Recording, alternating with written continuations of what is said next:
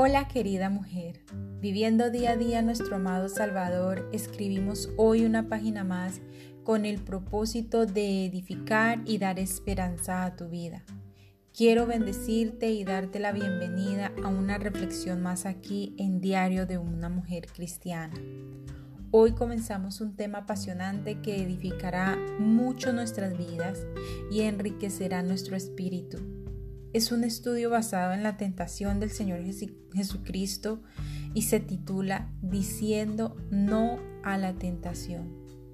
Una de las cosas a las cuales yo en particular le temía en gran manera antes de convertirme al Señor era al pecado y a la tentación. Los veía gigantes. No me sentía capaz de vencer el pecado ni mucho menos la tentación.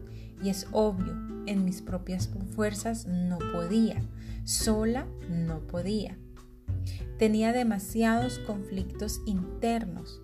Batallaba en mis propias fuerzas. Siempre terminaba herida y muy lastimada porque el enemigo sabía muy bien cuáles eran mis puntos débiles. Una vez leyendo la tentación de Jesús en la Biblia, muchos velos cayeron de mis ojos como escamas. Es sobre lo que vamos a ver a lo largo de este tiempo. Pero antes de eso, querida mujer, quiero que sepas o advertirte que no nos enfrentamos a un enemigo con cachos y cola que te perseguirá por algún callejón. No, Él no actúa así, Él no es una caricatura. Él tiene poder, se viste de oveja siendo un lobo rapaz. Él puede hacer milagros, Él puede manipular muchas cosas exteriores para engañarte y hacerte caer muy fácil o hacerte renunciar antes de intentar llegar a Dios. Él conoce las debilidades de nosotras, no porque sea omnisciente, porque Él no es Dios, sino por su gran ejército de ángeles caídos, los cuales son sus vigilantes e informantes. A él no se le debe temer, mas no se le debe subestimar tampoco. Judas nos dejó un claro ejemplo de esto en el verso 9 de ese libro, donde dice que el arcángel Miguel no se atrevió a proferir juicio de maldición, sino que dejó en manos de Dios su reprensión. Lo mismo debemos hacer nosotras. Nuestras armas en la lucha cristiana son otras, no carnales ni materiales, sino espirituales.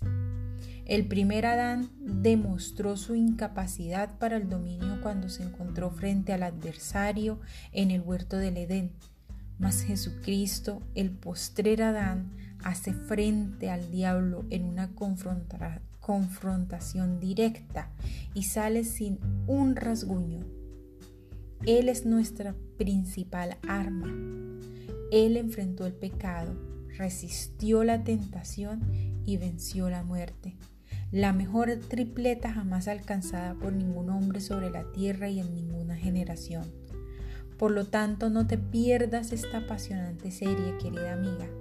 Quiero que sepas cómo decir no cuando llegue la tentación a tu vida. Con amor, Tania M. Olson. Nos veremos en una próxima oportunidad con una reflexión más aquí en Diario de una Mujer Cristiana. Bendiciones mil.